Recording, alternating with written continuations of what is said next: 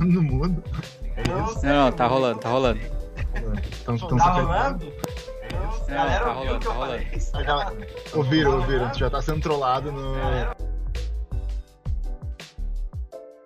vocês querem- Querem Parabéns. derrubar, mas eu vou de novo, eu vou de novo, eu vou de Não, novo. não, já foi, já foi. Já foi, Já cara. foi? Foi lindo, Ah, foi então lindo. Em, em resumo, muito obrigado a todo mundo. Assistam as nossas lives e escutem o nosso podcast. Tá bom. Fiquei mó triste, pô. Então, hoje nós vamos ter a honra aqui de ter o escritor Alê Santos com a gente. Escritor afrofuturista, finalista do Jabuti 2020, 50 mais criativos pela Wired Festival, vencedor do Sim à Igualdade Racial 2020. Vai lançar em breve o romance Último Ancestral pela HarperCollins Brasil, podcaster do Infiltrados no Cast, maravilhoso, criador da série Ficções Selvagens, sensacional. Uma honra, Alê. Pô, honra é minha estar aqui com vocês, cara. Obrigadão pela apresentação. E vamos trocar essa ideia aí, cara. Irado. Ale, cara, eu achei muito foda. ah, eu não sei se era tua bio ou se era um tweet fixado. Mas eu até anotei. Aquele garoto nerd que cresceu lendo Tolkien, O Senhor dos Anéis, e agora vai publicar Afrofuturismo no mesmo grupo editorial com 200 anos de atuação. Isso é uma descrição foda pra caralho. Era foda. Era um tweet fixado, porque, porra, é- a, a sensação é essa, mano. Eu cresci lendo Tolkien, tá ligado? E aí, de repente, a HarperCollins, que é o selo editorial que publicou o Tolkien, tem mais de 200 anos essa, esse selo, é, me, me chama pra publicar com eles, cara. É- Era o meu sonho, tá ligado? Era o meu sonho mais do que publicar o Rastro de Resistência, que foi o finalista do Jabuti. Porque, tipo, eu sou o cara da fantasia, sou o cara que gosta de games, séries, essas paradas. Então, o Rastro de Resistência ele é muito importante para mim, porque ele, tipo, me colocou no outro patamar como escritor ali. É, mas o meu sonho mesmo é publicar fantasia e significa que eu tô nervoso pra caralho com o meu próximo livro, tô, tô achando que tá tudo uma merda, tá ligado? Tá, tá ligado aquele... Já tá, já tá pirando, já tá pirando. Não tá, não tá uma merda. Mas, mas, mas às Não, vezes a gente deve precisa passar por isso, né? Faz parte do nosso processo. E, mano, aproveitando, cara, ah, que tu, né, fala um pouco da tua história pessoal, o lance de como que tu começou a escrever, cara, essa jornada, assim, desde, né, o teu início lá até tu chegar agora com a emoção a mil e vamos publicar, como é que foi essa trajetória aí? Cara, uma trajetória muito. é, não tem uma linha, eu acho que isso que é a, é coisa mais foda, porque eu sou de uma cidade chamada Cruzeiro, interior de, Minas, é, de São Paulo e divisa com Minas Gerais. Mas a cidade tem 90 mil habitantes, onde 80 99% é pobre, tá ligado? Então, não tinha eu não convia com nenhum escritor, assim. E eu fiz uma porrada de coisa, cara. Toquei violão na igreja, saí da igreja porque eu tava tocando pagode, tá ligado? Então, Ah, te tiraram da igreja por causa do pagode? é, a gente, é, a gente ensaiava pagode na igreja. É maluquice, mas? Mas eu tocava na igreja também, depois eu comecei a tocar violão, fazer pagode. Eu fui velocista, tipo, corri 100 metros rasos, 200 metros rasos. É, porra, fui, tipo, lutei jiu-jitsu uns 6 anos, tá ligado? Fiz coisa pra. É, e- mas eu curtia muito RPG, cara. O RPG é RPG mesmo. Quando você fala pra galera, tipo, RPG, o pessoal já tá pensando nos World of Warcraft, falando daquele dado e papel e, e- e a sua imaginação, cara. Que é a máscara, né? É, D&D, 3DT, GURPS, cara, todas essas paradas, tudo, todos esses esses rolês, tipo, eu jogava. Eu acho que foi a minha primeira experiência como escritor foi criando minhas aventuras de RPG, cara. E eu curtia pra caramba escrever, porque no ensino médio, cara, se fosse fazer uma série da minha vida, seria todo mundo odeio a ler. Imagina, eu era aquele cara no ensino médio da década de 90. Eu matava a aula e ia pra biblioteca, mano, porque se eu fosse pra casa dava ruim, minha mãe é, me chinelava, e se eu fosse. E, e cidade pequena, todo mundo te conhece. Hum. Todo mundo... Então, tipo, eu fui aquele cara que matava aula pra ir pra Lan House, pra jogar Counter-Strike também. Então, e aí as professoras faziam reunião e falavam assim, porra, tô vindo pra dar aula de biologia e eu vejo seu- o seu filho atravessando a ponte aqui do, do bairro pra jogar na Lan House. Então tinha que fugir pra um lugar que não, que, que não tinha esse, essas tretas.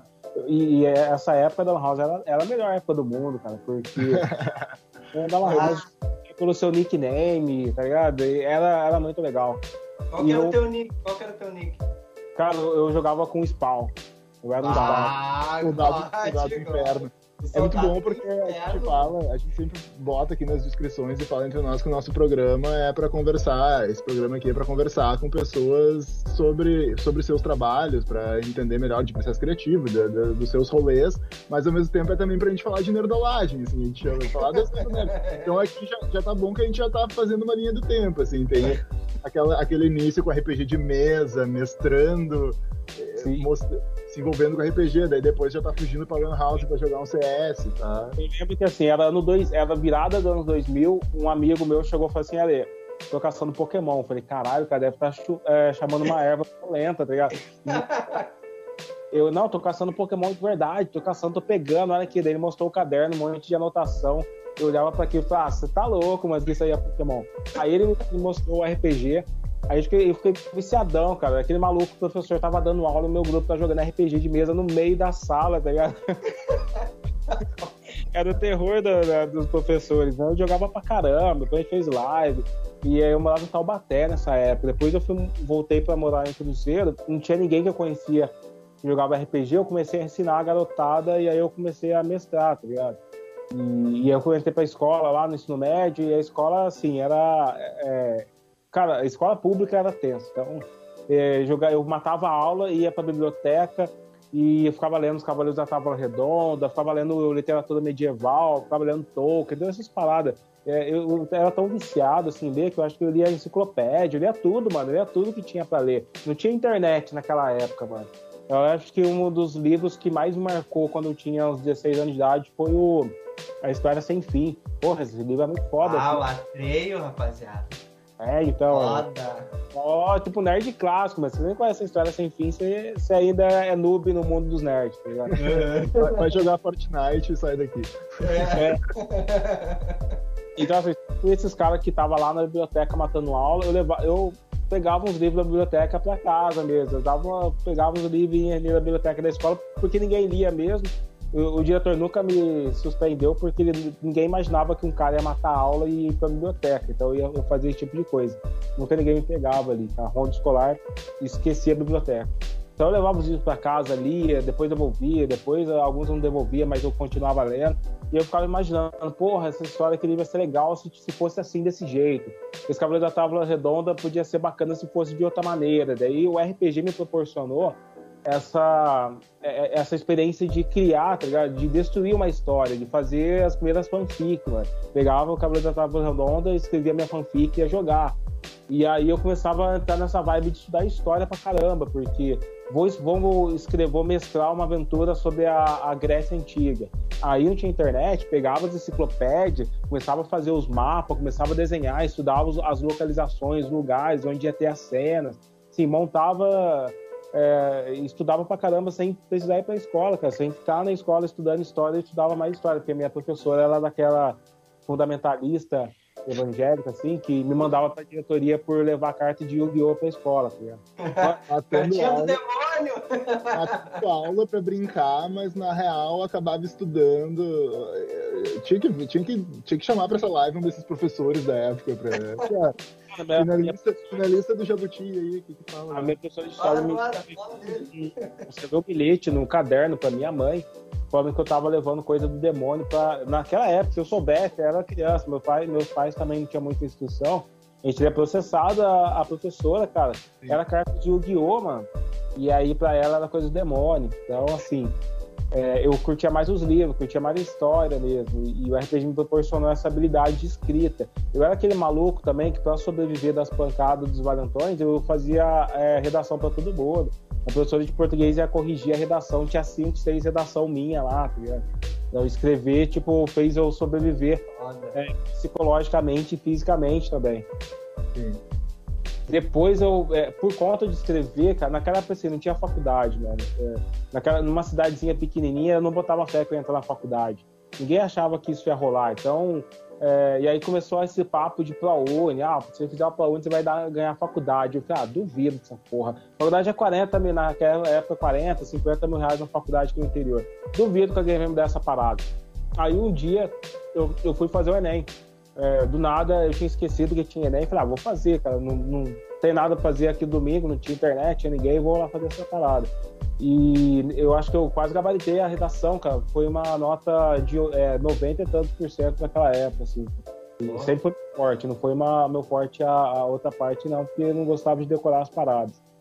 E aí, quando eu ganhei a bolsa, é, então, e aí foi muito louco, porque no outro dia eu tava num churrasco na casa da minha tia, ela é a única pessoa que tinha internet na família, e aí eu, alguém falou para mim, Ale, é o último dia de se inscrever ali pro, pra Uni, porque já fez o Enem, tem que colocar sua nota lá. Eu falei, ah, tá chato pra caramba esse churrasco, vou lá fazer essa inscrição. Eu tenho o computador dela.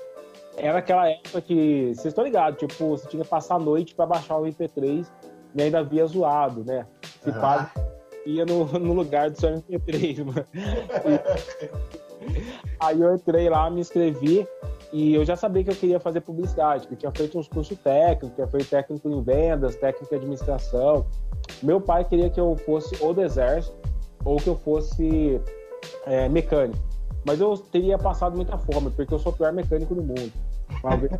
Eu, eu cheguei a fazer um curso do Senai, que tinha esses cursos de preparação para você fazer é, pra entrar na fábrica, eu aprendia tudo, tornearia mecânica, mano, os, os caras são loucos, deixava aquelas máquinas super violentas com uma molecada de 16 anos de idade, cara. Então, gente que perdeu dedo, gente que se machucava, eu tinha ah, arretada nas paradas e o, e o martelo voava e, e quebrava o chão. Era uma, uma loucura. E eu sempre eu era muito ruim naquilo, cara. Então, eu comecei fazendo curso técnico em vendas, depois de marketing, então eu sabia que eu queria fazer propaganda. Então, quando eu fiz a inscrição do ProUni, só coloquei que eu quero fazer propaganda, minhas duas primeiras opções. Aí eu lembro do dia que saiu o resultado, cara, foi muito louco, porque eu peguei telefone, naquela época também era telefone fixo, tinha lá em casa, disquei o número, digitei meu CPF, e eu, cara, você foi contemplado na sua primeira opção de bolsa eu desliguei e eu repeti isso mais umas cinco vezes antes de chamar alguém. que da hora, mano. Falei, mãe, se houve essa parada aqui, dela ouviu, dela desliga esse negócio aí, vamos tentar de novo, coloca seu CPF pra ver se é isso mesmo, tá ligado? Eu demorei dois meses para acreditar que eu tava na faculdade. Por... Sério, assim, a faculdade não, não saía a lista de presença, demora nessa burocracia. Então todo dia eu ia pra faculdade para será que essa, será que quando sair a lista meu nome vai estar nessa porra mesmo? Será que vai ser verdade essa parada? Então eu fiz, cara, a faculdade, e é muito louco quando a galera fala de ser cotista, de ir pra Uni, porque assim, a faculdade me deu um espaço, oportunidade de estudar. Mas a forma de chegar lá, mano, ainda era uma correria, cara. Eu estudava em outra cidade, tinha que pegar ônibus, não tinha dinheiro para pegar ônibus, então pegava carona. Às vezes, tipo, ia pra faculdade e fazia uns trampos da faculdade pro, pros playboy e eles me pagavam o dinheiro para voltar para casa, tá ligado? É, eles já, tipo, às vezes eu perdia ônibus, já voltei de carona com um guincho da nova adulta, mano. Tipo, fazia a parada acontecer, mano. E naquela época não tinha grana nem pra comprar uma pipoca e tal. É, dividia a pipoca com a minha namorada, que hoje é minha esposa e tal. A gente dividia a mesma pipoca, às vezes eu comia mais, ela ficava puta, às vezes ela comia mais e eu ficava bravo. Essa foi uma correria. Mas eu tinha essa noção de que, tipo, eu fui o primeiro neto da minha avó entrar na universidade, mano. Então eu tinha essa noção, mano, essa parada tem que ser pra valer, cara. Tem que ser pra valer mesmo. E, e tinha todas umas regras, tipo, se eu pegasse DP, eu, eu tinha que pagar a DP. Se eu faltasse muita aula, eu tinha que é, eu tinha que reprovar e eu tinha que pagar o que fosse. Então, assim, eu não tinha dinheiro para pagar, eu fui caxias pra caramba. Exceto no, depois do segundo ano, que daí eu comecei a tomar uma cerveja que eu pagava, que os caras me pagavam para fazer trabalho para eles. Mas é sempre assim, eu acabava trabalhando dobrado, porque eu aprendia pra caramba, cara. Eu fazia trabalho para todo mundo, cara. Fazia demais. E aí, tipo, essa minha habilidade de ser redator já tava indo pro lado de, da redação publicitária, cara. Fui ser redator publicitário. Nesse rolê, eu já tinha ouvido falar de um lance chamado Storytelling. 2007, tinha um cara que fazia transmídia storytelling para uma série que era a, a, série Heroes, que é aquela série bem bacanuda que ficou uma bosta na segunda temporada. É, eu ia dizer. É. Eu adorava, eu amava essa porra. E o outro cara fazia transmídia pra Disney, fez, é, ele fez aquele desenho do Hot Wheels, da Mattel e tal. Então, quando eu ouvi falar assim, storytelling, publicidade, eu falei, porra, eu já faço isso. Storytelling é um gênero de RPG, tá ligado? É o, o, o, o vampiro e tal. E eu comecei a estudar isso pra caramba. Na faculdade, eu ganhei alguns concursos. Eu ganhei um concurso da, de uma financiadora de banco que me deu um curso e eu fui estudar estratégia de game para comunicação e marketing na SPM. É, ganhei alguns outros concursos de, de redação publicitária. assim, eu sempre fui um cara muito caxico. Quando eu estava no quarto ano, eu já estava dando palestra de social media aqui na minha região, tá Porque eu também sempre fui muito blogueiro. Isso tem a ver com RPG também. Porque a, a primeira vez que. É, tem uma vez que eu escrevi um, uma história numa folha de papel ao maço. Se você conhece folha de papel ao maço, você acabou de entregar a sua idade. Tá Mas sabe essa. E eu escrevi aquela história, cara, 14 folhas, mano. 14 folhas essa parada, eu deixei com uma amiga, e aí a cretina é, sumiu com a minha história. Aí eu falei, é. Aí eu falei, porra, eu preciso descobrir uma forma de compartilhar a minha história sem perder ela, tá ligado? Na época eu achava que blogar era coisa de menininha falando, falando do diário dela. Na verdade, era bastante naquela época, mas assim, fotolog, esses rolês. E aí eu criei um blogzinho que era o RPG Vale. E, mano, esse blogzinho, tipo, rendeu. Ele nunca foi um blog, tipo, os mais acessados do Brasil e tal. Mas eu tinha patrocínio da Blizzard, mano. Eu fui, eu cobri o lançamento Ai. do Brasil, cara. Então, assim, Que foda, que foda. comecei a entrar no- como repórter na Campus Party, Brasil Game Show e todos esses rolês, assim, cara. É, e foi uma experiência de, de, de- Eu sempre sabia que morando no interior, cara, eu precisava me conectar com o capital, cara. Porque é onde as coisas acontecem, infelizmente, na comunicação. E a internet me, me trazia essa ponte, cara. Eu tava aqui no interior escrevendo um blogzinho e cobrindo evento da Blizzard, recebendo patrocínio da Um Game, fazendo todo esse tipo de coisa acontecer, cara. Então, esse lance de ser um cara da internet sempre. Eu, eu tava no Twitter em 2009, cara. Eu tava no Twitter. Tinha esse Twitter. E aí depois eu fui fazer. É, eu fiz um outro blog, que é um blog de moda para negros, que era do estilo black, e de novo eu tinha uns patrocínios bem maneiros, ganhava umas paradas de marca. Eu nunca, nunca ganhei grana a ponto de é, largar no meu trampo. Eu sempre continuei trabalhando com propaganda, a, advergame. Eu comecei a fazer uma carreira como o cara que, que trabalha com gamificação. Eu gamifiquei o maior evento de TI da América Latina, que é o. Tá ligado? é, um, é um evento, pra vocês terem uma ideia, o- eles alugam 600 quartos de um resort lá em Salvador e o evento Ixi. todo acontece nesse rolê, cara. Eu ia pra lá algumas vezes por ano no resort, cara. E, e assim, comecei a fazer um lance, uma, uma carreira muito bacana com gamificação, cara. Eu gamifiquei evento de banco, eu fui consultor de gamificação do Hospital das Clínicas de São Paulo, é, virei professor de gamificação da ISPM e eu tava tudo envolvido com esse rolê. Até que um dia eu sentei no meu sofá e escrevi uma thread no Twitter. E aí a parada Aí- eu sou, mas que tava ali já. Porque a galera sempre fala assim, porra, mas o Ale aí tá escrevendo no Twitter, faz esses conteúdos, ele aprendeu agora? Não, mano, a gente tem uma caminhada aí, Uma já caminhada. tem um rolê pra desenvolver, cara. Pô, que irado, mano. Irado, irado Não, é, demais. qu- qu- quando eu- do que eu pesquisei de ti, e vi teu trabalho, assim, virei fã de muita coisa do que tu faz, mas eu perguntei, ah, como foi o- a história, assim, e eu imaginava que talvez o começo fosse as threads e genial, assim, toda essa trajetória, esse, esse iceberg que tá até chegar nessas threads que, que são demais, assim, também são um trabalho, assim, enfim, é uma, é uma coisa que alcança tanta gente, que tem um, um crescimento orgânico e que enfim, a, a- tua voz, a mesma voz do Infiltrados, a, a voz do História Selvagem está lá naquelas threads e que, vocês quiserem falar um pouco sobre como foi elas, assim, como foi. Cara, Foi assim, eu achava, eu cheguei a falar isso pro Jack Dorsey, que é o criador do Twitter. Eu encontrei ele uma vez. Eu falei, mano, eu achava, eu achava que fazer que responder embaixo do seu próprio tweet era coisa de perdedor. Eu falei, pô, que tipo de gente escreve uma frase e depois vai comentar embaixo da própria frase? Só que uma vez eu fiz, eu fui explicar um lance de herança epigenética, e aí é, é, o meu engajamento aumentou. Por conta do meu blog de RPG, eu tinha uns 9 mil seguidores na época. Mas o engajamento não era tudo isso, cara. Então eu fiz uma, uma thread, a parada deu uma subida, eu falei, opa, tem alguma coisa para fazer aqui. É, então eu pensei, e se eu pegar esse conhecimento que eu tenho de narrativa, porque eu já estudo storytelling, cinema, HQ, eu já escrevo peça de teatro para empresa há uns 10 anos. Então, e se eu pegar esse tipo de coisa e, e contar uma história aqui? Aí eu encontrei a história que eu sabia que era mais dramática possível, que era a história do, do Leopoldo, que é um rei belga que colonizou o Congo e, e, e ele promoveu um genocídio que matou 10 milhões de congoleses na parada fiz uma pesquisa rápida de imagens, assim, porque a parte da, a, da narrativa visual é muito importante para o storytelling em redes sociais, digitais, o storytelling digital, o entretenimento no geral, tá ligado? Aí eu joguei isso daí, mano. Eu juro pra você, foi uma coisa muito louca, porque eu passei quatro dias recebendo notificação. Eu fui de 9 mil seguidores pra 30, 40 mil seguidores, assim, em quatro dias, mano. Foi a primeira vez que eu coloquei meu celular no mudo, mano. O celular não parava de receber notificação, cara. Eu fiquei... E aí eu fiquei desesperado. Porque assim, você tá na correria há um tempo. Eu, eu sempre quis escrever. Em 2013, eu representei o Brasil numa antologia mundial de ficção científica.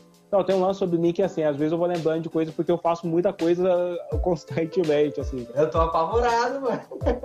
Foi uma história muito legal, porque, assim, é, eu, a Intel promove um concurso de ficção científica no mundo todo, então rolou uma edição brasileira, eu mandei meu conto pra edição brasileira, eles falaram, porra, Dê, seu conto é muito foda, você vai ser o jurado da edição brasileira. Eu saí do concurso, virei jurado, daí no outro ano a Intel Internacional falou assim, pô, seu conto é muito foda, vai estar aqui na antologia mundial. O, o conto é A Cor de Seus Olhos, que virou a ficção selvagem, tá ligado? E, uhum. e, então, assim, e, e, eu pensei, porra, as editoras vão se abrir pra mim, agora a galera vai ficar empolgada com o meu trabalho. Aconteceu merda nenhuma. Então, eu tinha abandonado isso, falei, ah, ninguém, ninguém quer saber do meu texto, vou continuar escrevendo pra empresa, eu fico atrás das cortinas, mas pelo menos eu pago as contas assim, tá ligado? E, e, e, aí, de repente, com essa thread do, do Leopoldo, a audiência veio, mano. Eu fiquei desesperado. Falei, porra, meus 15 minutos de fama, eu tenho que aproveitar isso, não pode passar. Tanto que na primeira semana eu fiz mais umas 4, 5 threads que bombaram, cara. Fiz da Vênus Negra, é, fiz Benedito Me Alegre, fiz algumas threads assim. Daí eu, aí eu comecei a aparecer, a atravessar as redes sociais, porque eu fui para lá no BuzzFeed, fui para lá na Folha de São Paulo, foi nesse, nesse lance, assim. E eu entendi uma coisa muito importante sobre a internet, que o, o lance não é você irritar, mas você irritar com consistência e frequência.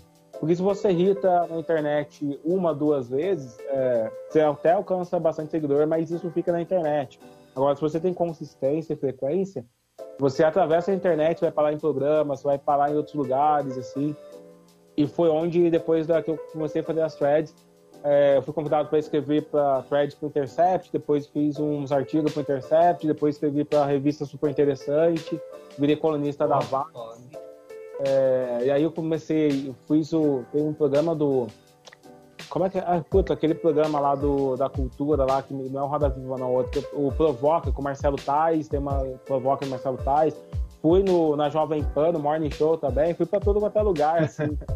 até, até nesses se embretou até nisso. É, assim, cara, a audiência, eu, esse meu lance publicitário sempre teve meu, comigo, né? Então, uhum. não é só um lance de, ah, eu só quero irritar, não, eu quero me posicionar como um escritor. E, e é muito louco porque as, eu, eu, comecei a dar entrevista como escritor antes de ter meu próprio livro publicado, mano. Eu, eu cheguei, consegui esse rolê, essa, é, esse posicionamento, essa imagem que eu queria, cara. E dar uma entrevista, tipo, final do Game of Thrones, tem, fui dar uma opinião pro Jornal Globo, uma porrada de coisa nesse sentido, assim. E aí as editoras chegaram, várias editoras chegaram para mim no e-mail com, é, com querendo publicar meu livro. Pô, Ale, vamos transformar essas threads num livro. Três ou quatro editoras vieram. Inclusive tem uma, uma barrigada de uma editora muito grande, que eu não vou citar o nome, porque ela me mandou ai, uma. Ai, ai. Ela me mandou uma mensagem e aí depois parou de me responder. Eu falei, pô, essa pessoa aí não tá mais querendo ser editora, não quer mais saber do meu livro. Meses depois que eu tinha assinado o contrato com a editora, a, a atendente lá me responde assim, pô, eu tava de férias, aí eu esqueci de te avisar.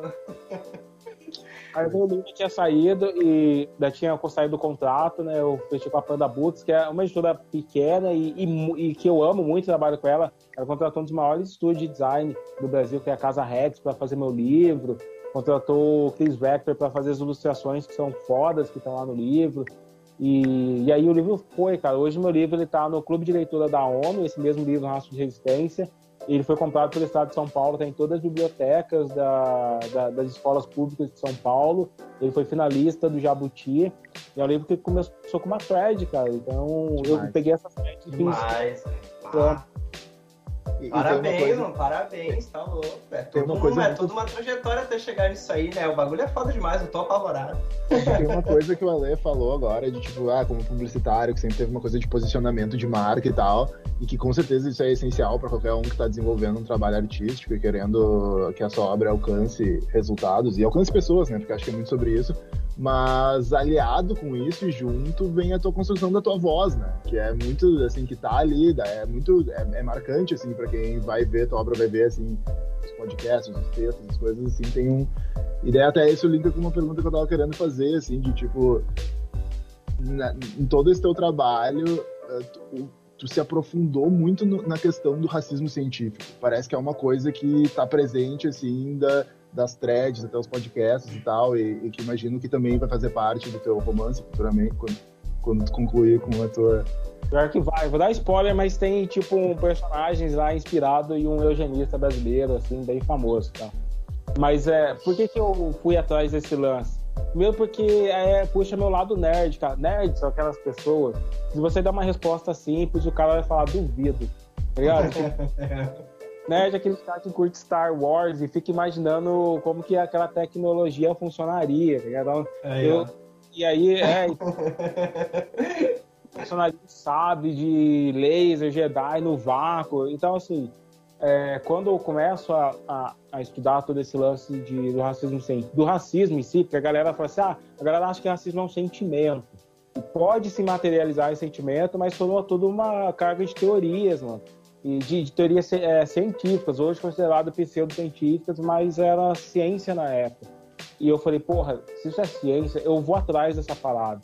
E aí eu vou ler mesmo que essas pessoas estão escrevendo para para entender, cara. Vou, vou, vou entender qual é o pensamento deles. Aí eu comecei a me aprofundar pra caramba. Quando a gente discute muito eugenia, porque aconteceu na, na Alemanha e o Brasil foi o maior polo da América Latina de eugenia. E, cara, vou atrás desses vagabundos, desses caras, para ler, para entender o que eles estão falando de eugenia. Qual é o pensamento? Tá louco, tá. E, e aí eu fui, fui muito atrás, cara, fui pesquisar muito, muito sobre isso, cara. Isso se tornou marcante no que eu faço, porque eu gosto de desarticular esse pensamento. E é foda porque a nossa sociedade ainda carrega muitas crenças pseudocientíficas, mano. muitas. O Brasil não foi um país que teve eugenia e de repente foi levantou uma bandeira. A partir de hoje nós negamos a eugenia. Não, cara, tipo, ele jogou embaixo dos panos e alguma coisa foi se arrastando. E mesmo, mesmo além desse negacionismo que teve, tem o lance do Brasil ser um país que investe pouco no ensino de ciências, cara. Muito pouco. Então, hoje em dia, ainda tem pessoas é, que não, não, entende, não entende quase nada sobre, sobre DNA, não sabe a história do DNA, que o DNA é uma coisa que foi é, codificada há menos de 20 anos. Quando a gente fala de a gente é uma, uma raça só, que não tem diferenças biológicas, esse consenso veio, veio em 2003, cara, final do processo de genoma. Tudo antes de 2003 achava que era diferente.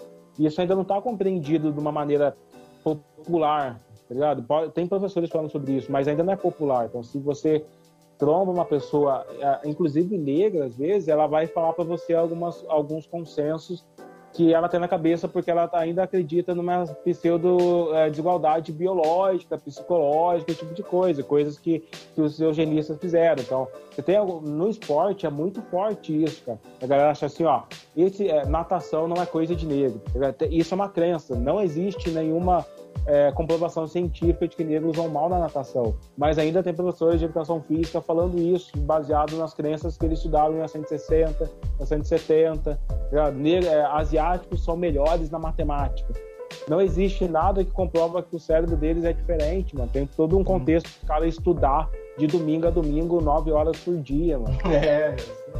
Então, essas crenças de, de, desigualdade de raça, a galera tentando colocar comportamento a alguma etnia, tentando linkar o sangue da pessoa a alguma, a, a, alguma intelectualidade, ou a moral, ou tipo de coisa, ainda é muito presente na sociedade. Então, acho que eu acabo falando disso constantemente, porque é importante a gente desarticular tudo isso.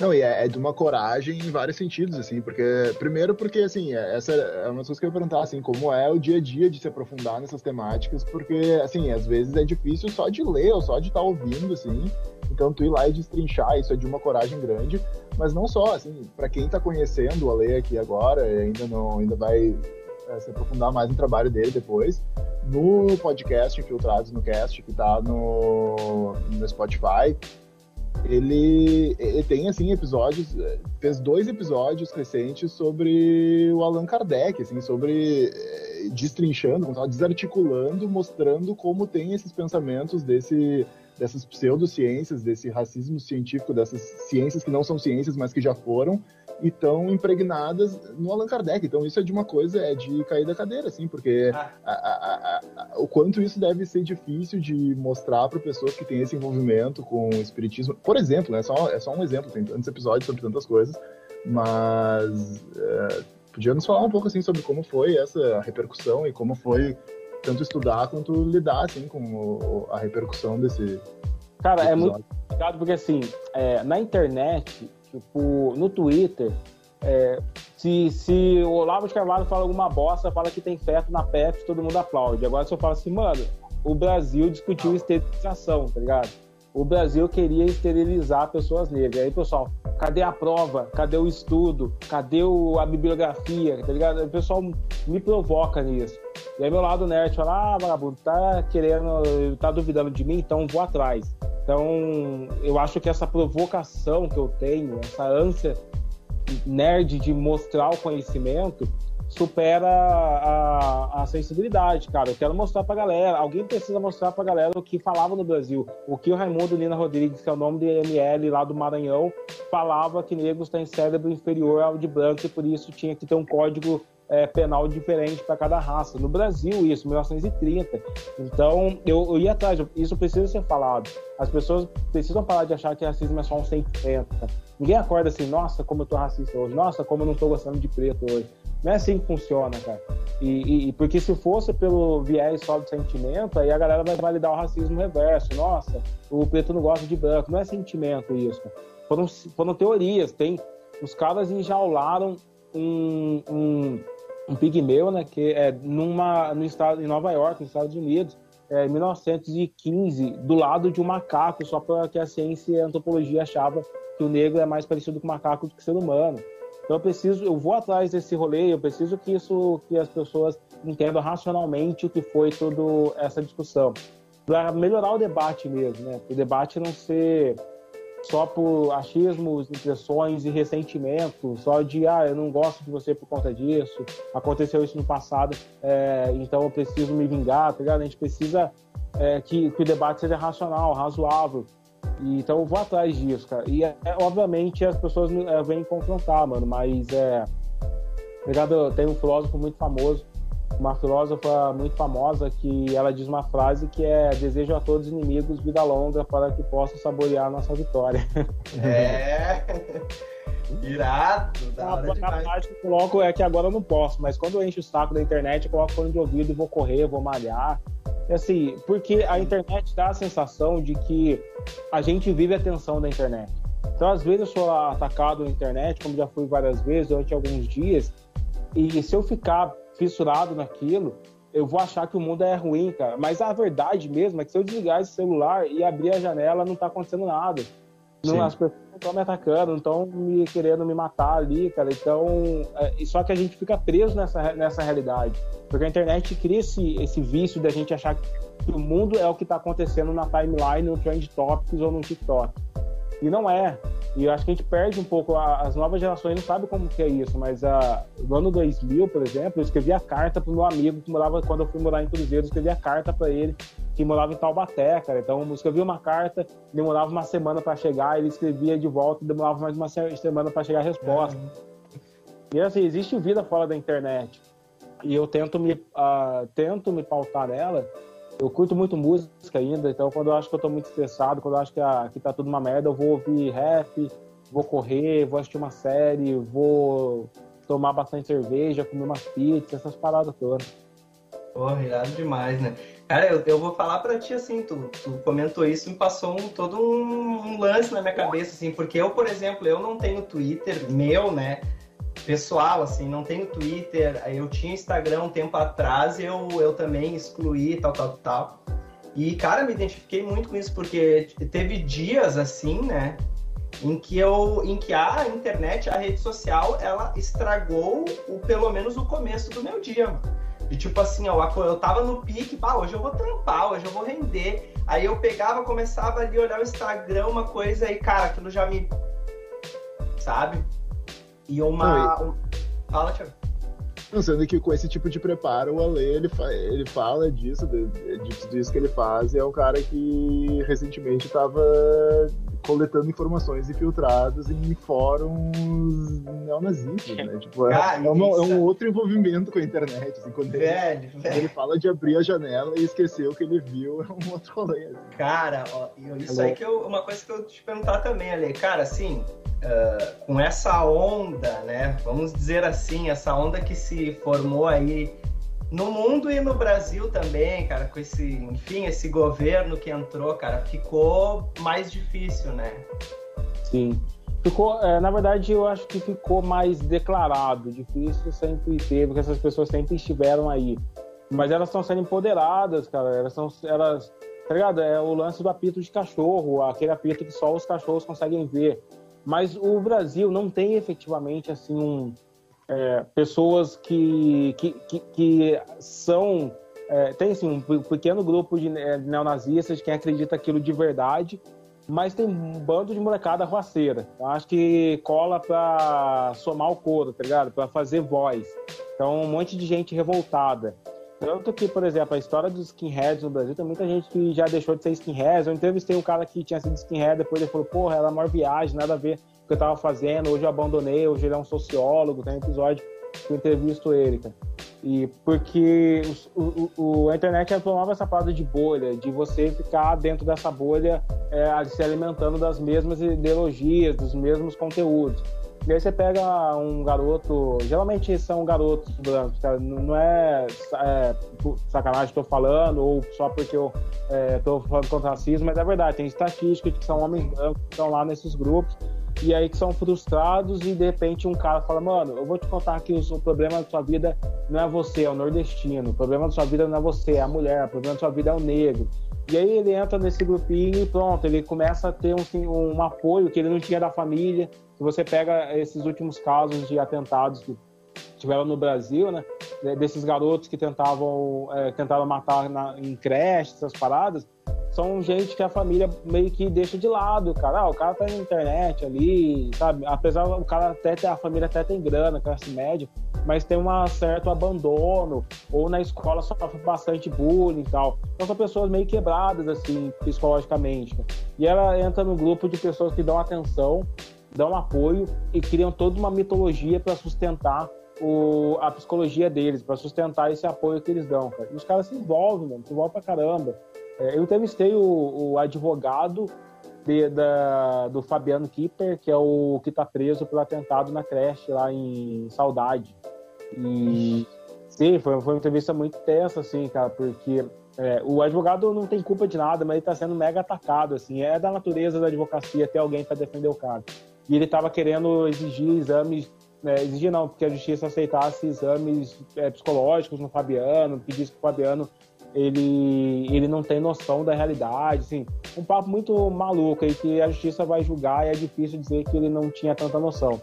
Mas a verdade é que a gente precisa ficar ligado que ah, simultaneamente, ao mesmo tempo que cresce o número de extremistas, nazistas e pessoas que querem depositar o ódio eh, em negros, mulheres, nordestinos, indígenas e tudo mais, também cresce o número de jovens eh, que estão ficando mais depressivos, ansiosos, estão ficando cada vez mais viciados ou, ou, entrando na internet e comparando a sua vida com o Instagram dos outros, ou comparando o seu dinheiro com o dinheiro que os outros dizem que tem, que os coaches de é. TikTok têm. Então tudo isso cria um ressentimento, cara. Tudo isso cria uma sociedade que pode virar um, uma panela de pressão, cara. E aí você tem um governo que chega e que emite todas as bandeiras. Você está assistindo aí, talvez você não queira falar sobre isso, mas o governo chega e começa a colocar todas as bandeiras. Coloca o ministro, da secretário da, da, da Cultura, que faz um vídeo imitando Goebbels, coloca outro cara fazendo símbolo supremacista. Ele se, coloca... encontrou, ele se encontrou com a filha do ministro agora, né? É, é, é isso aí é o bagulho que é o, eu falo, que é o absurdo, né? Isso aí é o o Ricardo Salles tem uma entrevista com um supremacista declarado estadunidense, mano. E aí ah. você pega um monte de coisa, um monte de símbolos que por mais que o, aquela pessoa comum, aquele cara branco do, da, do interior que não é extremista, vai olhar para aquilo e vai falar foda-se. Mas aqueles grupos que são extremistas vão falar, mano, a mensagem é pra gente. quer dizer que o Brasil está nos aceitando. E aí eles se mobilizam para transformar aquele cara que não é extremista num extremista, tá ligado? Não, não, não é uma mensagem que vai pegar a, o brasileiro médio, uma mensagem que vai fazer esses grupos falar, porra, tipo, estão levantando a bandeira, vamos abrir a janela, vamos colocar a nossa cara no mundo. E eu não duvido que, por enquanto, os grupos neonazistas brasileiros não, não batem no peito como a Ku Klux Klan bate, como os nazistas estadunidenses batem, Old Boys batem, falam assim, a gente é nazi, a gente é nacionalista branco mesmo. Tá não, não tem grupos falando isso abertamente aqui no Brasil. Eles estão tudo falando isso nos fóruns. Mas eu duvido que em pouco tempo, se continuar essa escalada, você vai ver o Partido Nacionalista Branco se declarando no país, com pessoas mostrando a cara e, falando, e chamando de liberdade de imprensa, liberdade de opinião, tá ligado? Vai, a gente vai ver mobilizações é, que, que não vão ter vergonha de mostrar o quanto eles são o esgoto da sociedade. Tá louco, mano. É, parece que o Bolsonaro ele decidiu cedo no. A impressão que eu tenho é que ele. Assim, se tu olhar aquela entrevista que ele deu pro Democracia em Vertigem ali, ele dá uma entrevista, acho que 2014, sei lá é um cara que não tava, não tava pensando que ele tinha chance de ser presidente do Brasil, assim, é o lunático jogando pro público dele. A impressão que dá é que, assim, ele botou na cabeça meio do nada, assim, que tinha uma brecha ali para ele que ele ia pegar e que cedo no mandado ele decidiu que ele ia jogar para esse público de lunáticos para continuar tendo o capital político dele quando ele saísse. Só que o estrago que ele vai fazer nesse processo aí é justamente isso que tu diz, assim, essa ele tá empoderando essa galera, ele tá com esse apito de cachorro aí, ele vai sair gritando para manter, se manter para esse, pra esse público aí, para esse.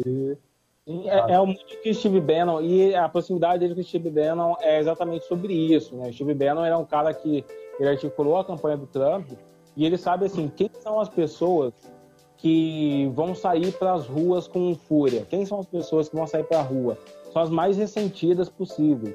Quem são os grupos mais ressentidos? Os caras que pedem intervenção militar, os caras, os supremacistas brancos, os caras que são os incel que odeiam mulheres, é, todo esse tipo de gente. Aí o que, que o Steve Bannon fez lá nos Estados Unidos? Ele dá vários acenos para os supremacistas brancos, mas sempre que ele é confrontado, ele falou, opa, eu não sou supremacista não, é outro rolê, tá ligado? É. é sempre isso. Então o Bolsonaro ele faz isso.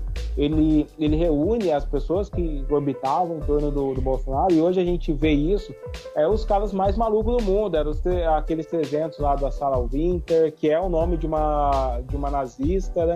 É, é a Sarah Winter, é o, o Felipe de Martins, que fica fazendo vários acenos para grupos supremacistas brancos, é, é, a conexão dele com, com extremistas americanos, com é, partidários é, que são da, do nazismo lá da, da Holanda, né, que recebeu recentemente tal, da Alemanha, quer dizer. Então acontece assim, é, ele vai instigando a guerra nas pessoas mais malucas possível, porque sabe que são elas que vão se mobilizar. O brasileiro comum, médio, que está trabalhando pra caramba, ele, assim, não vai sair de casa porque ele tem que ganhar a vida com o trampo, tá ligado? Ele tem que trabalhar, ele fala assim, mano, eu não vou pra uma manifestação, não vou bater lá na, na, na Avenida Paulista, não vou sair daqui do interior para na Avenida Paulista para me manifestar, porque eu tenho que correr atrás da minha, do meu dinheiro, do meu sustento. Sim. Mas os malucos não, cara. Os velhos, aposentados, que é tudo viúvo da ditadura, eles têm tempo, dinheiro à disposição os caras que têm paixão assim nacionalista, ultranacionalista, os caras que são extremistas, eles mobilizam. Então a estratégia do Steve Bannon e do Bolsonaro foi acenar, foi mobilizar e, e, manipular as emoções dessas pessoas e funcionou. Só que é uma é, é uma estratégia que também é autodestrutiva, né, cara? Não tem como você juntar um bando de pirado no mesmo lugar e achar que aquilo vai ser duradouro. Aquilo vai se autodestruir. Sim. É. É, o que bah, é o que a gente espera, né, mano? Porque, não, o troço tá uma. Tá louco, tem nem o que falar, mano. Eu tava lendo recentemente a Psicologia de Massa do Freud, e ler a Psicologia de Massa mostra muito, é um livro de 1930, mas mostra muito do que acontece com o bolsonarismo, que é uma massa psicológica, né? E o Freud diz que a, essa, a massa psicológica nunca se dissolve é, de boa, assim, cara. Quando o líder dele é, a, é, acaba morrendo ou desaparece, a massa fica pirada e tenta fazer revolução, revolta e tenta sair na porrada, que aconteceu nos Estados Unidos. Né? O Trump é, perdeu a eleição, a massa dele foi lá tentar invadir o Capitólio. Então, infelizmente, e ainda mais vendo o Bolsonaro continuar dando esses acenos, a gente vai ver uma queda raivosa aqui no Brasil sim, também. Sim, é, tá, tá se armando para isso. Cara, é, para tentar sair um pouco do, do, do, peso da realidade que a gente entrou aqui, voltando um pouco para ficção e para o teu trampo, é, eu queria pedir para tu nos explicar um pouco, assim, explicar um pouco para quem não conhece o, o afrofuturismo e o que é esse gênero, assim, como surgiu e como tu te envolve com ele. Cara, o afrofuturismo, ele é um movimento, não é só um gênero da, um subgênero da ficção científica, mas ele é um movimento estético, social e político também. Ele acaba surgindo na música com um músico de jazz, que é o, o Sun Ra, fazia blues, jazz, uma parada assim, que ele começa o Sun Ra ele tinha, tem um filme também que é o Black is the Space, alguma parada assim, que ele que ele tem uma narrativa que ele veio para salvar, resgatar as pessoas negras dos Estados Unidos toda a desigualdade e tal. E ele queria salvar essas pessoas e levá-las para um lugar onde tinha música, através da arte dele. Então ele vai pegar, ele vai assumir essa identidade de ser um deus egípcio, vai pegar essa essa estética africana que é o do Egito e tal, e vai misturar tudo com a, com a música, com a, com a, com a obra dele. Então, a partir dali começa a, a ter o que a gente chama das bases do afrofuturismo que é esse pensamento de ficção científica com essa discussão a partir da ancestralidade negra, das ancestralidades negras, né, que são variadas, não existe só uma negritude. Então, Sunha usou muito o Egito, aqui no Brasil você vê muito afrofuturista utilizando as tradições iorubás, mas é isso, é você conectar o que a gente vê da ficção científica, que é futurismo, hipertecnologia, é, viagem no tempo, com as discussões da, da ancestralidade negra em diáspora, que é, às vezes, imaginar como seria o mundo se não tivesse sofrido o, com essa escravidão transatlântica, como seria uma sociedade, uma utopia negra. Então, o futurismo vem, vem muito disso, uma situação bem simplista, mas para a galera que é, é, mais da ficção nerd, pop, compreender isso. Já. E o importante é que o futurismo ele só é feito por pessoas negras por conta da questão política. É, o Pantera Negra foi criado por o Stan Lee há muito tempo, mas ele se tornou afrofuturismo quando uma equipe de roteiristas e de maquiadores e de pessoas negras assumiram essa narrativa uh, no cinema, por conta de ser um movimento político que reivindica que tinham poucos criadores negros na, em Hollywood. Tá? Tem uma treta histórica com Hollywood e o racismo e tal, e por isso o afrofuturismo ele marca essa posição eu gosto de afrofuturismo porque assim, eu sempre curti ficção científica. Eu sou, eu sou um tracker, mano. Eu, eu gosto de Star Trek. eu é, sempre lia Julius Verne, Isaac Asimov, cara. Isaac Asimov, assim, pai ah, dos, dos pilares da ficção científica. Então, quando eu começo a, a entender o afuturismo também, e foi muito recentemente, quando eu vi esse movimento é, ganhar esse, esse corpo, porque hoje o afuturismo ele ganha um corpo de, do mercado que, tipo, a gente vê várias narrativas de Netflix chegando com afuturismo, você vê afuturismo chegando na, na Amazon, você vê editoras é, querendo comprar futurismo, então você vê assim, virou uma coisa palpável pro mercado. Então, quando eu vi isso acontecer, eu falei, porra, mano, é tudo que eu faço. Eu já estudo sobre ancestralidade, sobre negritude, história negra, e eu gosto de ficção científica e storytelling. Então vou para cima desse lance e trazer as minhas ficções também, né? E em 2019 eu publiquei um conto chamado Kangoma, foi dentro de uma de uma antologia da plataforma 21 chamada Todo Mundo Tem Uma Primeira Vez. A editora chegou assim para mim ali: eu tenho um desafio, é, são 50 mil caracteres para escrever uma primeira vez. Eu falei, pô, já que eu vou publicar para uma editora, vou lançar a ficção futurista. E aí eu mostrei como todo bom RPGista, eu mostrei para ela planejamento de universo.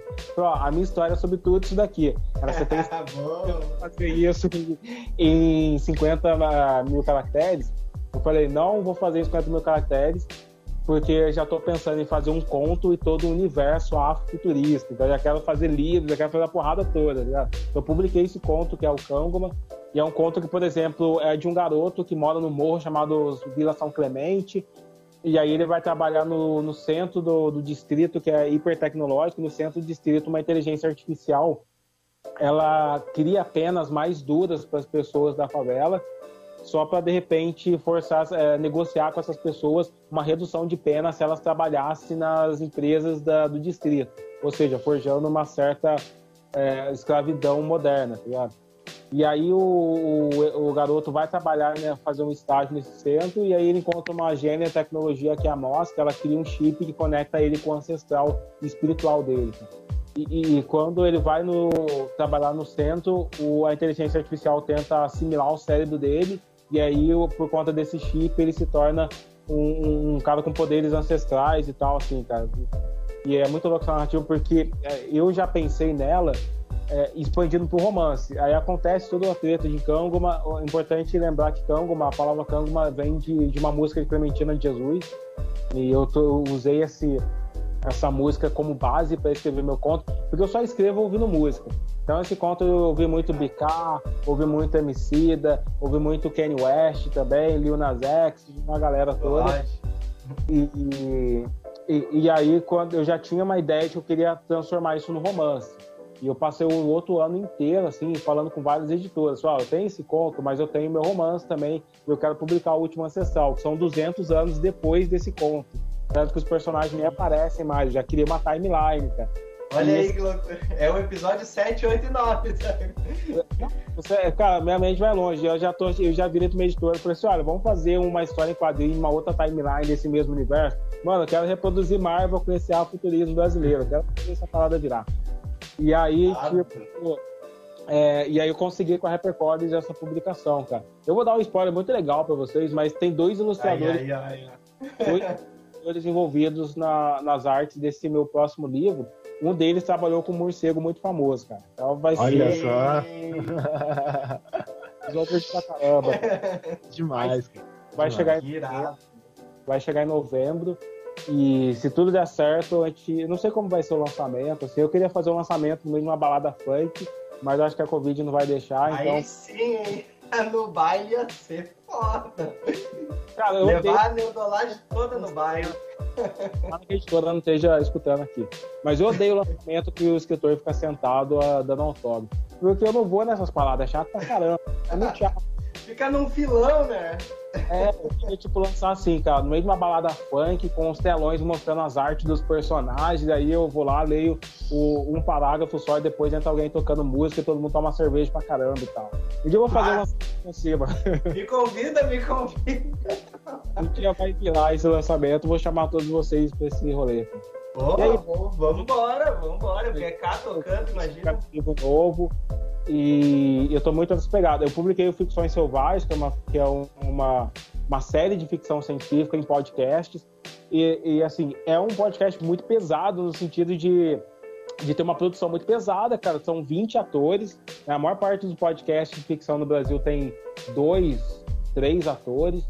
No Ficção, o Ficções Selvagens são 20 atores, tem atores da, que fez novela interpretando personagens. É, é, produzido pela Mira Films, uma produtora de cinema bem conceituada, e é dirigida pelo Ian, que é criador do Porta dos Fundos também, cara. Então, assim, foi um investimento muito louco. Os Ficções Selvagens são seis episódios que eu amo, e quem sabe aí eu quero trazer uma nova temporada também, se todos vocês forem lá assistir também lá e mostrar na plataforma que estão interessados, eles fecham comigo uma nova temporada. Tem que escutar, tem que escutar. Eu, eu comecei, eu, eu, eu, eu, não tive tempo de ouvir todos ainda, mas escutei já os dois primeiros episódios e é muito bom. É muito bom, o texto é muito bom, o valor de produção é muito bom, muito, os atores estão muito bem. E achei engraçado porque não lembro se foi no primeiro ou no segundo que eu senti, para mim me veio uma coisa meio fundação Asimov, assim, senti uma, essa influência, e daí tu falou agora que gosta das Asimov, achei, achei da hora. Sabe que toda vez que alguém fala isso pra mim, é, é a segunda pessoa que eu vi, eu falo, pô, seu texto tem uma inspiração de Asimov. Eu quase morro por dentro, porque Asimov é uma inspiração pra mim, cara. E eu lembro quando eu enviei meu primeiro é, manuscrito do meu novo livro pra editora, ela falou assim, pô, eu senti uma parada meio fundação de Asimov. Falei, caralho, ele faz eu chorar aqui, tá ligado? Aí então, sim. É, é, bem isso, bem isso, bem fundação. São páginas, assim, são seis, a, é uma antologia, cada episódio é uma história totalmente diferente, um universo totalmente diferente. É, o terceiro episódio que vai chegar agora é um, é, chama Mixtape e é sobre um garoto que descobre um aplicativo que faz beat de hip hop e ele acaba viajando no tempo de uma maneira muito maluca. Vocês vão curtir. É, legal. Esse eu quero. Esse vai ser foda. Mas olha, aproveitando já que a gente come... começou né, com o nosso túnel nerd, uh, fora todas essas referências aí que tu, que tu já, nos, já nos lançou, cara, o que que tu curte assim de outras nerdolagens, assim, as nerdolagens mais hard? que que tu curte de games, cara? Isso é uma coisa que a gente tá curioso aqui. O que que curte de game aí? Cara, ultimamente eu tenho jogado pouco no, no console, tá ligado? Mas eu tenho. Porque, assim, se eu jogar. Eu lembro a última vez que eu fui jogar World of Warcraft, eu passei anos jogando e eu não lembro o que, eu fiz naquele ano além de jogar. Só sei que eu em nível 76 e tal. Então, já tentei jogar LOL, mas assim, eu entro lá, só sou xingado. Eu sou muito ruim no LOL, então a galera tá me xingando. É muito pai jogar LOL, cara. Free Fire, quando, é, é, quando eu tenho tempo, eu jogo um pouco de Free Fire também. É, que mais que eu tô jogando? Eu gosto muito de Halo, da série Halo pra, pra Gear of War também, tá ligado? O, o, Black Ops. Eu também gosto de jogar Dance Central pra caramba também, pra ficar durante a, durante a pandemia. É, e é isso. Eu jogo assim. No celular eu jogo coisa pra caramba. Tô jogando Smash, Smash Games lá, que é de uns, uns bichinhos que se arrasta com o dedo e destrói os outros, assim, na porrada. E toda semana. Quando eu estudava gamificação, quando eu atuava mais com gamificação, eu tinha o hábito de testar um jogo novo toda semana. Pra aprender sobre essas mecânicas e tal e absorver elas. Agora eu tô escrevendo muito, então tô muito no rolê da escrita. E eu vou começar é, uma sala de roteiro essa semana, então logo a galera vai ver eu ajudando alguma série também. E, oh. então é isso, cara. Tipo, eu tô jogando geralmente, eu gosto de matar aliens jogando FPS bêbado, tá ligado? é bom, é bom, é bom. Eu, eu tenho jogado Valorant direto, até a gente fez umas transmissões aqui no, no canal, né? Assim, a skill é horrível, mas a comédia é garantida, né? Não quis jogar um Valorantzinho, tu que curtiu um LoL?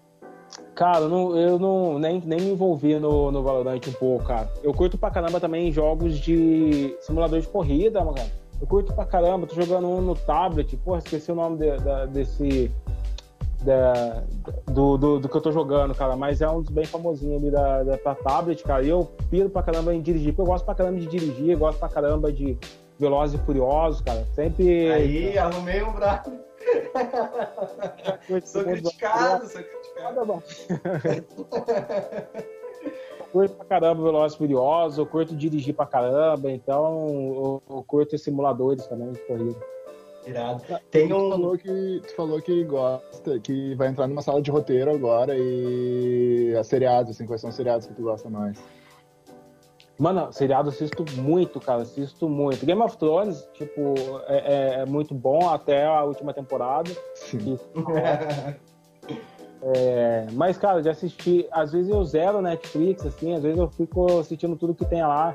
Então eu assisto desde é, American Next Top Model até, tipo todos os da, os da DC que tinha lá também, que eu curti pra caramba. Da Marvel, quer dizer, todos da Marvel que tinha lá. Punho de Ferro, curti pra caramba. É, também curto o, o, Black Lightning, que é o, o Raio Negro que tem lá, que é muito legal. Eu curto demais. Atualmente estou assistindo The Underground Railroad na Amazon. Eu gosto do Twilight Zone, que é produzido pelo Jordan Peele. É, gosto de Caçadores de, de Nazistas, né? O, o que tem lá também, que é é, tem muito, cara. Eu curto The Boys. The Boys é muito foda. Cara. Ah, eu curto demais The Boys. É, muito, né? Aquele da, da Netflix que tem lá, que é o lá, de Juno, o legado de Juno, é, é, não chegou aos pés The Boys. Eu sempre falo pra galera. Meu é, não. Assim, porra, assisti o legado de Juno. Eu falei, cara, então você cresce e vai assistir o The Boys. e a Amazon lançou também agora aquele animação, né? Que é. Como é que é? Invencível, acho que é o nome. Cara, eu não vi. Sabe o que é? Foda na Esse é tensão, esse é tensão. Já assistiu? Vai curtir, tu vai curtir. Já assistiu O Homem do Castelo Alto? Eu li o livro e não assisti a série. É foda a série, é foda pra caramba, cara. Tipo, ela, ela enrola pra pegar ritmo no começo. Mas depois de passar do terceiro, do terceiro episódio, você, você curte pra caramba. Pra quem não conhece, é a história como seria o mundo se a Alemanha nazista tivesse ganho e dividido o mundo com os japoneses. Tá Essa série é muito legal. O Homem do Castelo Alto. Eu gosto de Electric Dreams, que é do Philip K. Dick, uma, um escritor de ficção científica muito foda que tem ele também, cara. Que é o mesmo e... escritor do Homem do Castelo. É o mesmo. É, ele mesmo. E, inclusive tem um episódio ele que eu acho muito fantástico, que é o Mate os Outros. Já assistiu, já assistiu esse episódio? Não. Cara, é foda porque assim, é, é no futuro, E aí o maluco começa a trabalhar e ele começa a receber mensagem, mate os outros. E o governo faz propaganda de, ó, os outros estão querendo nos matar, nossa cidade é cercada, você tem que matar os outros. E ele começa a entrar numa pira de que os outros estão perseguindo ele. E aí, por ele achar que os outros estão perseguindo ele, ele começa a agredir as pessoas ao redor.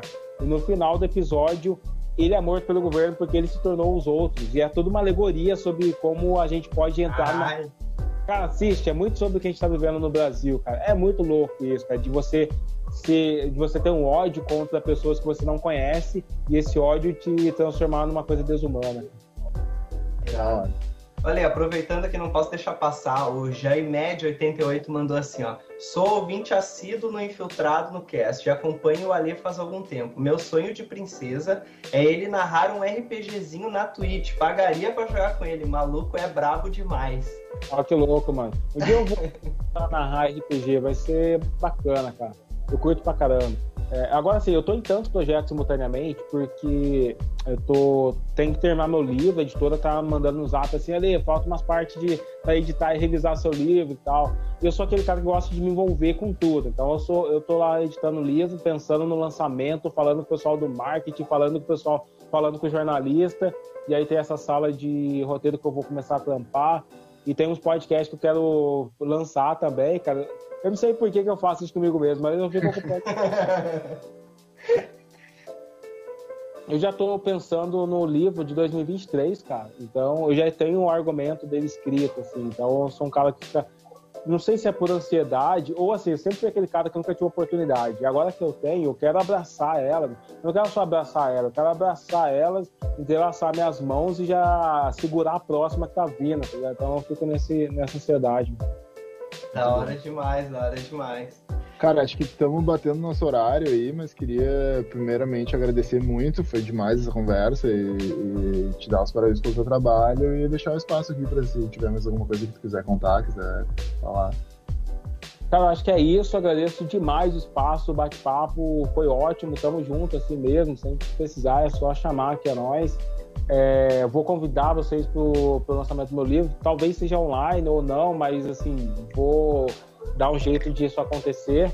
É, para quem curtir e quiser conhecer meu trabalho, a minha arroba é a Savage Fiction no Instagram e no Twitter. Segue no Instagram mais, porque eu preciso fortalecer lá, é, é menos tóxico. Se me seguir no Twitter e ficar mexendo o saco, é paia pra caramba. Então, arroba Savage Fiction. Eu também tô no Instagram, é no LinkedIn, eu tô numa porrada de lugar aí. E a gente vai estombar sempre que puder, Mano, bah, obrigado mesmo, valeu mesmo, cara. Foi enriquecedora a parada. E eu quero esse lançamento no baile, hein? Eu tô com isso na cabeça. Mas se não for no baile, vai online também vai ser da hora. Eu juro pra vocês que eu vou fazer ainda um lançamento do meu livro no baile, cara. Numa baile punk, assim, com um monte de inspiração, um monte de gente maneira, assim, curtindo. Se não for no de agora, é no de 23, então. É, ó, então. Pois é, vou, vou trabalhar para isso. Valeu, pessoal. Demorou, mano. Obrigadão, cara. Obrigadão. Valeu todo mundo que colou na live também, rapaziada. Salve para todo mundo. Tamo juntão. Valeu.